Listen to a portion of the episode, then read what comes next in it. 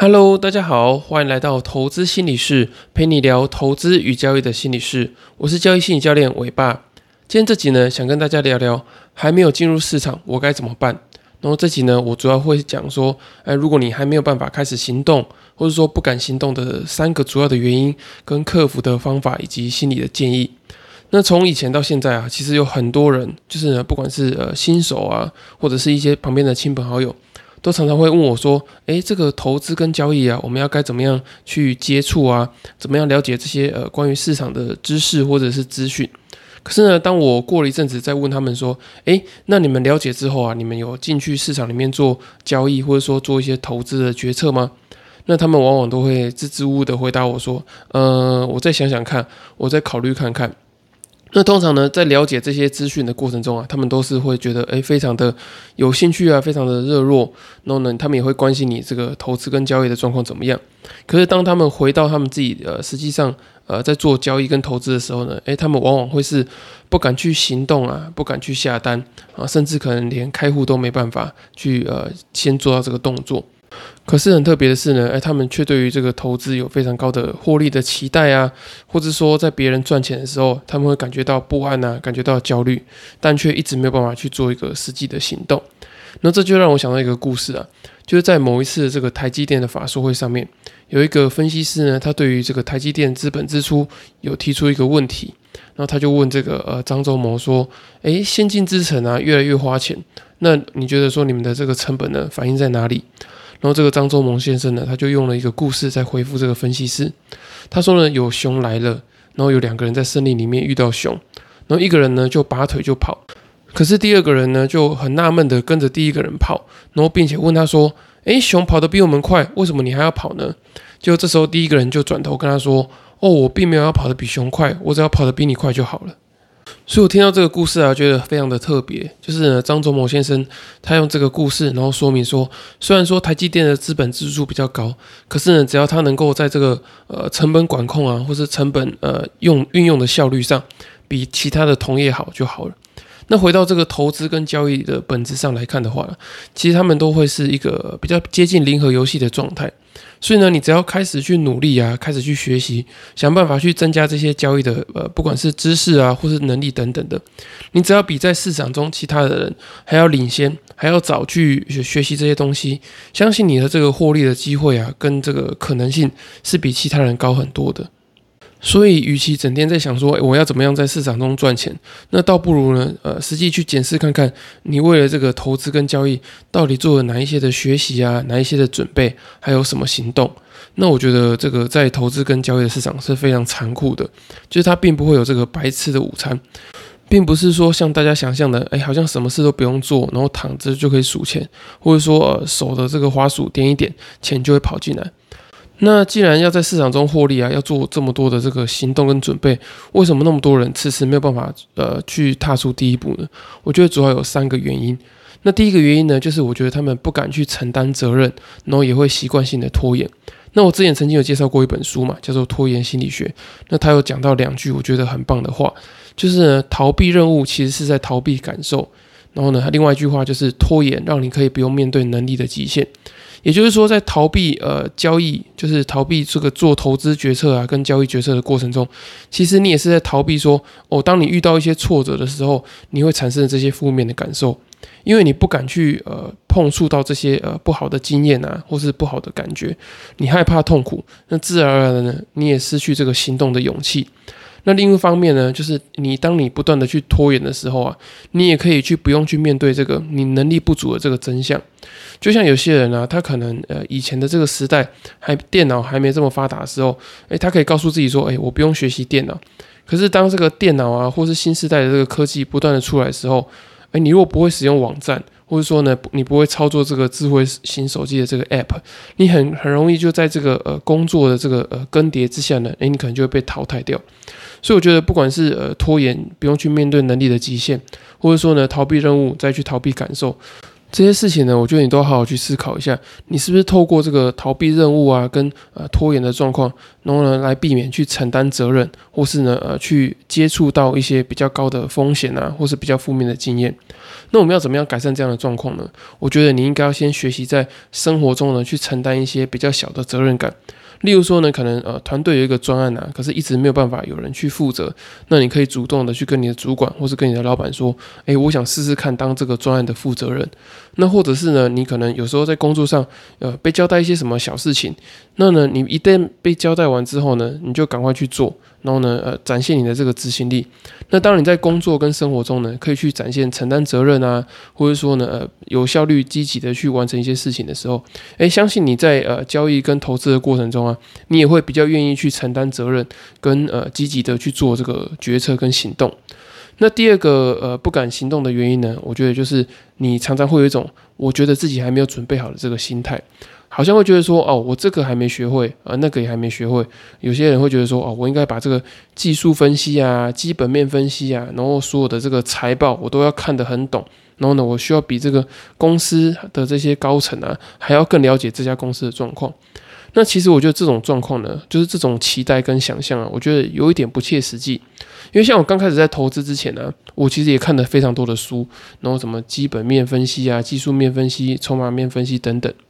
可是当我看完这些书之后啊，诶，我好像脑中只有呃对于这个股市有很美好的想象，可是我却不知道说我实际上会遇到什么样的问题。那遇到之后呢，我要怎么样的处理？我完全没有概念。诶，导致说我真的去进入市场之后啊，诶，其实也是操作着一团混乱，而且完全忘记说我当初看的那些东西是什么。反而是呢，我当我实际上去做这个投资跟交易的决策的时候，再回来看那些书，我才发现说，哦，原来我某些问题可以用什么样的方式去处理。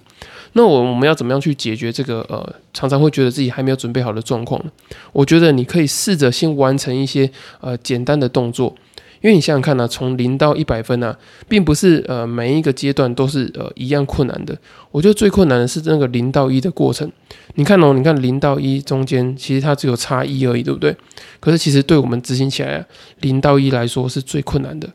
所以我觉得不管你做些什么事情，你就是做就对了。呃，虽然说讲做就对了，可是实际上的细节呢，就是你可以去开户下单啊。或者说呢，你可以用这个呃模拟交易等等的，不管用什么样的方式，你可以呃先完成一些简单的步骤，先让你去呃真的实际上买了一张很简单的股票。然后呢，你再去做卖出的动作。我印象很深刻啊，我第一笔买的这个股票啊，叫做羚羊。然后呢，它那时候，好像一天涨跌幅度也差不多就是一百块而已吧。所以我每天呢，就为了那个一百块啊，就是很死命的在呃盘前啊，就一直研究，然后盘中一直在看。然后那时候是我刚高中毕业的时候啊，诶，想说要在市场中接触看看。然后呢，请我妈给我一笔呃，好像两万块的钱吧，让我在市场里面啊做这个投资买进跟卖出。的动作，所以我觉得刚开始的那个起点非常的重要。当你一开始去呃做一件事情之后啊，你后面随之来，你就会做第二件、第三件、第四件。那我觉得这个第二件、第三件、第四件，其实都跟你一开始的那个行动都是有关联性的。所以呢，我觉得呃，你虽然对于投资跟交易有非常高的期待，可是这些这么高的期待啊，跟这么高的这些呃想法。都需要靠你一些很低、很基础的动作，慢慢的去做，你才可以知道怎么样去做这个调整跟改进。那最后一个呢，我觉得会影响到你不敢行动的这个想法跟恐惧呢，就是你会觉得说机会已经被错过了。像从这一波行情来看啊，可能好几个月前就已经酝酿这个呃起涨的样子了。可是你到现在来看啊，你会觉得说，哎，好像一切都是那么的理所当然。然后你会觉得说，哦，现在的这个状态啊，好像是在一个很高的位置。所以你一直就觉得说，啊，我之前那些机会都已经错过了，接下来我可能也不会有更好的机会。所以呢，你就一直不断的这样子，然后被嘎空手。然后呢，等到下一波涨幅再来的时候呢，哎，你又再回头看。啊，当初我应该把握这些机会。那其实呢，你就会一直不断的在这些后悔中啊，不断的去错过。那其实，在市场中还没起涨的时候啊，你那时候赚钱的机会啊，可能会有六十个，你可能有六十个好的标的可以让你选。那当呢，你一直没有在这个进场的的状况之下呢，诶，可能慢慢机会剩下五十个、四十个。那等到现在的时候啊，你如果进场学习，你可能还有二十个机会。可是呢，你如果什么事都不做的话呢，就是零个机会。所以我觉得你应该要呃把握现在的这个状况啊，先做点什么事情。然后不管是你要去呃上课啊，或者是呃看书，或者是呃去买一些课程啊，我觉得都好。就是你应该要去呃做一个初步的尝试。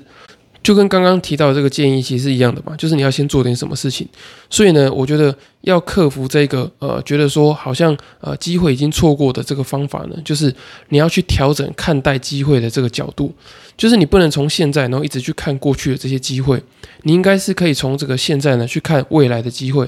或者是说呢，你不要把机会当成是一个全有全无的观点，不要觉得说，诶 a 机会没了，然后所以呢，诶，我接下来什么机会都没有了，而是你可以看说，诶，这个机会从一到一百分，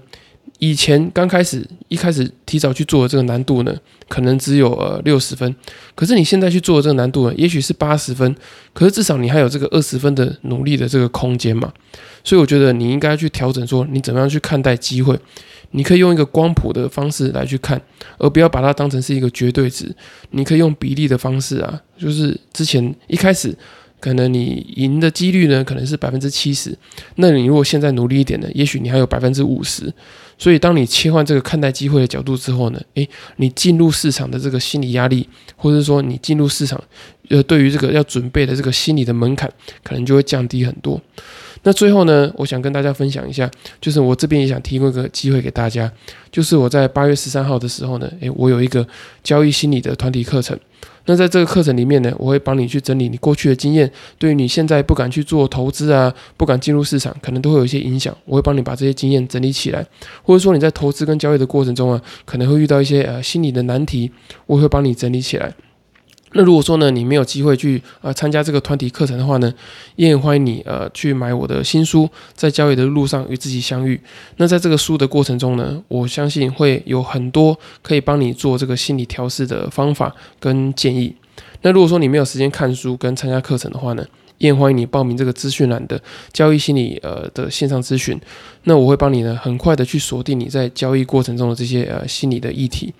那如果说你没有付费的考量的话呢，也很欢迎你透过第二十四节题目传讯息或是寄信给我，我可以帮你做一个简易的交易心理咨询。那以上这些呢，都是我能够提供给你的方法。那不管是付费或是没有付费的，相信这些都是对于你呃去行动一个很好的机会。那我之前呢也是一直不敢去行动，那我也错过很多的机会。那后来我行动了，也开始把握后面的机会。所以我也建议你呢，呃，在听完这集的当下，呃，你可以去做些什么。